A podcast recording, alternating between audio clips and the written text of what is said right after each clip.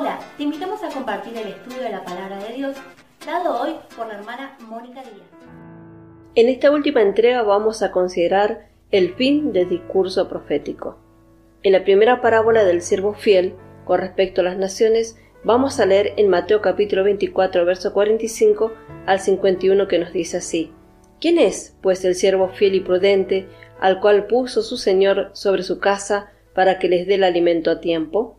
Verso 46. Bienaventurado aquel siervo, al cual cuando su señor venga le haya haciendo así. Verso 47. De cierto os digo que sobre todos sus bienes le pondrá. Verso 48.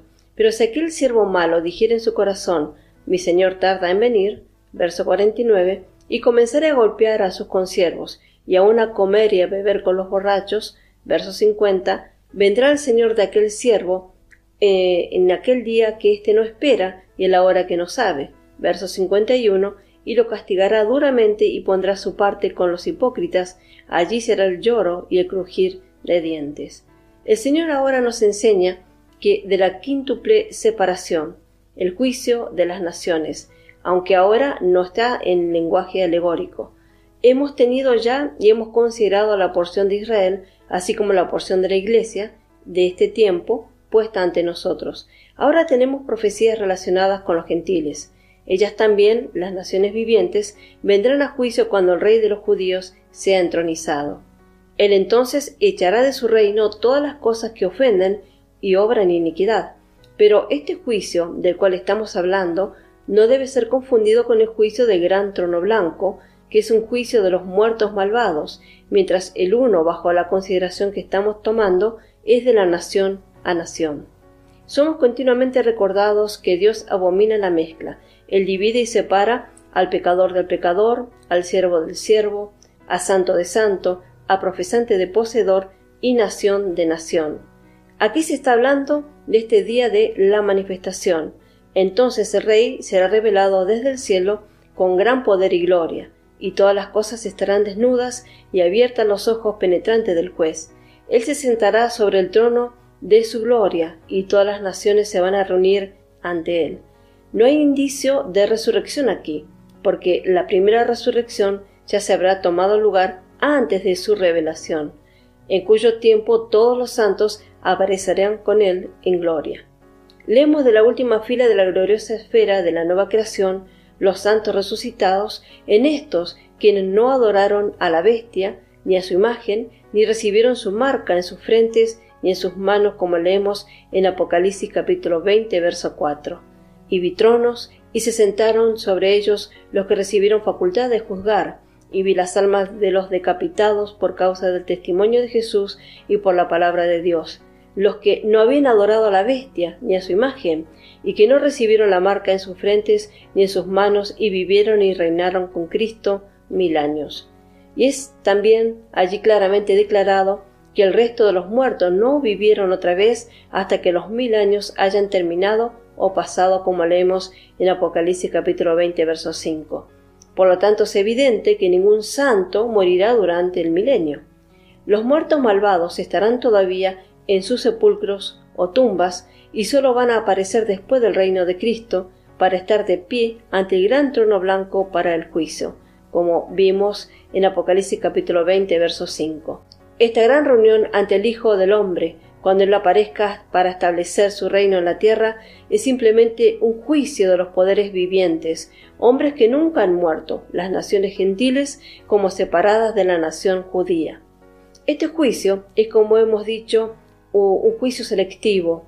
Las naciones justas se van a separar de las malvadas, las ovejas de las cabras, y no habrá dificultad con respecto al juicio de las naciones cuando tomamos en consideración el hecho de que es el Rey de Reyes y Señor de Señores quien viene y Él está por reinar. Debe dejar al principio toda regla y autoridad, todo gobierno y poder, y poner en orden y colocar todos los demás reinos como subordinados a su trono. Entonces será manifiesto que los cielos sí gobiernan, cuyo principio es este juicio de las naciones. Un punto muy importante es puesto aquí también para considerar respecto a las naciones. ¿Están por Cristo o contra Él? Si en verdad su conducta hacia sus hermanos, los judíos, En la oscura hora de la castigadora mano de Dios sobre ellos va a determinar su destino. Para el uno, el justo que ha alimentado, vestido y hospedado a su despreciado y atribulado pueblo, habrá misericordia, pues ha mostrado misericordia, como leemos en Mateo 25, 45. Entonces le responderá diciendo, de cierto os digo que en cuanto no lo hiciste eh, a uno de los más pequeños, tampoco a mí me lo hiciste. Verso 46, e irán estos al castigo eterno y los justos a vida eterna.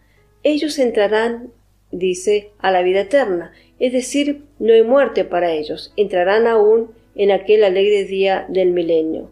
Vemos en un estado de seguridad y arrobamiento, dicha que no tendrán fin, aunque no teniendo todavía sus cuerpos glorificados. Pero vemos también la otra parte. Bueno, eso vendrá después, más tarde, en la última trompeta, cuando toda la nueva creación sea cambiada. Luego, solo puede suceder el cumplimiento de lo que está escrito, la muerte es devorada o sorbida es en victoria como leemos en 1 Corintios capítulo 15, verso 54. Y cuando esto corruptible se haya vestido de incorrupción y esto mortal se haya vestido de inmortalidad, entonces se cumplirá la palabra que está escrita, sorbida es la muerte en victoria. Mateo 25, 46, e irán esto al castigo eterno y los justos a la vida eterna. El fuego no fue preparado para las naciones, sino para el diablo y sus ángeles. Sin embargo, ellas, las naciones, han manifestado y expresado su incredulidad en su actitud hacia el judío y su mensaje, y así han escogido y elegido afinidad con el enemigo de Dios. Por ende, van a compartir su eterno destino. Es peligroso para el santo o pecador perseguir al pueblo del Señor, y él se identifica con sus santos afligidos, y hay pobre del que voluntariamente los hace sufrir, aunque el Señor mismo pueda permitir la tribulación por un tiempo para el final de ellos. No parece haber otra profecía de este carácter en este personaje, hablando tan definitivamente de tal juicio nacional en cualquier parte de la escritura. Generalmente el Señor es visto como viniendo en juicio derribando, golpeando con la espada. Leemos en Apocalipsis capítulo 19, verso 15 que nos dice, De su boca sale una espada afilada para herir con ella a las naciones, y él las regirá con vara de hierro. Él pisa el lagar del vino del furor de la ira del Dios Todopoderoso. En la visión de Juan, en el Apocalipsis, es retratado como un guerrero sobre un caballo blanco, a quien siguen los ejércitos en el cielo. Las bestias, los reyes de la tierra, con sus ejércitos se van a reunir para resistirle y oponerse a quien se sienta sobre el caballo y a su ejército. Pero entonces se van a cambiar las posiciones, y como decimos comúnmente, las mesas se van a dar vuelta. La bestia y el falso profeta serán tomados y echados al fuego eterno mientras sus ejércitos serán muertos, asesinados con la espada que sale de la boca del conquistador y rey de reyes. Estos serán tomados mientras las armas de la rebelión están en sus manos. No habrá prueba judicial para ellos. Encontraron su destino, su destino eterno mil años antes. El profeta Isaías confirma lo anterior en su testimonio. Leemos en Isaías capítulo 24, verso 21. Acontecerá en aquel día que Jehová castigará al ejército de los cielos, en lo alto, y a los reyes de la tierra sobre la tierra. La potestad del aire y los hombres que son los gobernadores por ella y por su influencia, al fin de la tribulación serán destruidos, como leemos en Apocalipsis capítulo 12, verso 7 al 12. Después hubo una gran batalla en el cielo. Miguel y sus ángeles luchaban contra el dragón y luchaban el dragón y sus ángeles. Verso 8. Pero no prevalecieron ni se halló ya más lugar para ellos en el cielo. Verso 9. Y fue lanzado fuera el gran dragón, la serpiente antigua que se llama Diablo y Satanás, el cual engaña al mundo entero, fue arrojado a la tierra, y sus ángeles fueron arrojados con él. Verso 10. Entonces oí una gran voz en el cielo que decía, Ahora ha venido la salvación, el poder y el reino de nuestro Dios y la autoridad de su Cristo, porque ha sido lanzado fuera el acusador de nuestros hermanos, el que los acusaba delante de nuestro Dios día y noche verso 11, y ellos han vencido por medio de la sangre del Cordero y de la palabra del testimonio de ellos, y menospreciaron sus vidas hasta la muerte. Verso 12, por lo cual alegraos cielos y los que moráis en ellos. Hay de los moradores de la tierra y del mar, porque el diablo ha descendido a vosotros con gran ira, sabiendo que tiene poco tiempo. La misma escena que vio Isaías Juan también ve que los ejércitos de los cielos y reyes sobre la tierra serán castigados. Ellos no pueden ser el ejército de Jehová, porque no serán ellos castigados. Satanás es el príncipe del aire y está en los cielos teniendo su cuartel general, pero él será echado y Dios lo va a castigar. Así, en este quinto selectivo juicio que estamos considerando nación de nación, él no nos dice nada. El último, sin duda, es el resultado final de la predicación del Evangelio eterno, que habrá sido dado y enviado a las naciones previamente por algún tiempo, como leemos en Apocalipsis capítulo 14, versos 6 y 7, en el cual son urgidos a temer a Dios y darle gloria, porque la hora de su juicio ha llegado. Leemos entonces Apocalipsis capítulo 14, versos 6 y 7.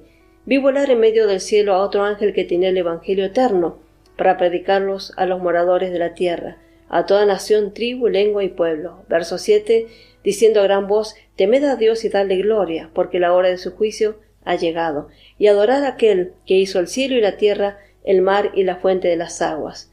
Él estará mostrando gracia, advirtiendo a los hombres para que huyan de la ira venidera. Él terminará las edades con el mismo mensaje de gracia el Evangelio eterno, que él introdujo a Adán y Eva cuando lo visitó y los vistió con abrigos de pieles. Aquellos de las naciones quienes no aceptarán el mensaje serán cortados, así como el apóstol nos dijo en Romanos 11:21, porque si Dios no perdonó a las ramas naturales, a ti tampoco te perdonará. Así que vamos a hacer una reflexión final sobre este tema. Con tantas hermosas porciones que hemos contemplado, y todas y cada una de ellas que no carecen de instrucción y bendición, no queda sino un agradecimiento profundo al Señor por tantas bondades recibidas las cuales nos hacen tener palabras de consideración y agradecimiento como esta reflexión. Aunque el camino es iluminado muchas veces, estamos desconcertados por los temores que infunde el enemigo, y por las duras pruebas que muchas veces caen sobre nuestro camino, no podemos entender muchas veces nuestras lágrimas, y aunque sabemos que no nos hemos extraviado, hay necesidad de dependencia siempre del Señor.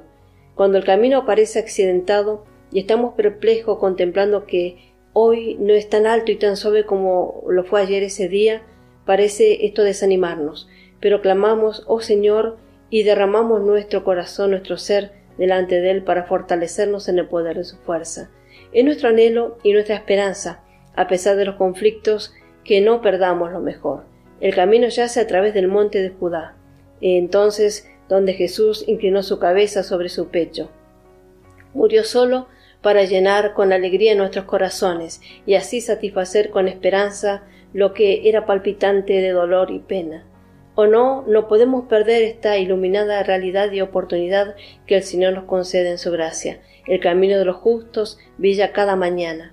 Mientras las estrellas plateadas con rayos radiantes irradian, la noche más oscura con bellezas adornan. Pronto llega el día. Ánimo, Vamos con Dios, hermanos, pase lo que pase, porque su presencia y plenitud de gozo, delicias a su diestra para siempre. Dios bendiga ricamente su palabra. Amén. Evangelio de la Gloria. Nos encontramos en Posadas Misiones, República Argentina. Te invitamos a suscribirte a nuestro canal de YouTube El Evangelio de la Gloria, en donde podrás encontrar muchos contenidos bíblicos para tu edificación. No te olvides de activar la campanita de notificaciones para recibir todas las novedades de nuestro canal. Y recuerda, somos bendecidos para ser de bendición.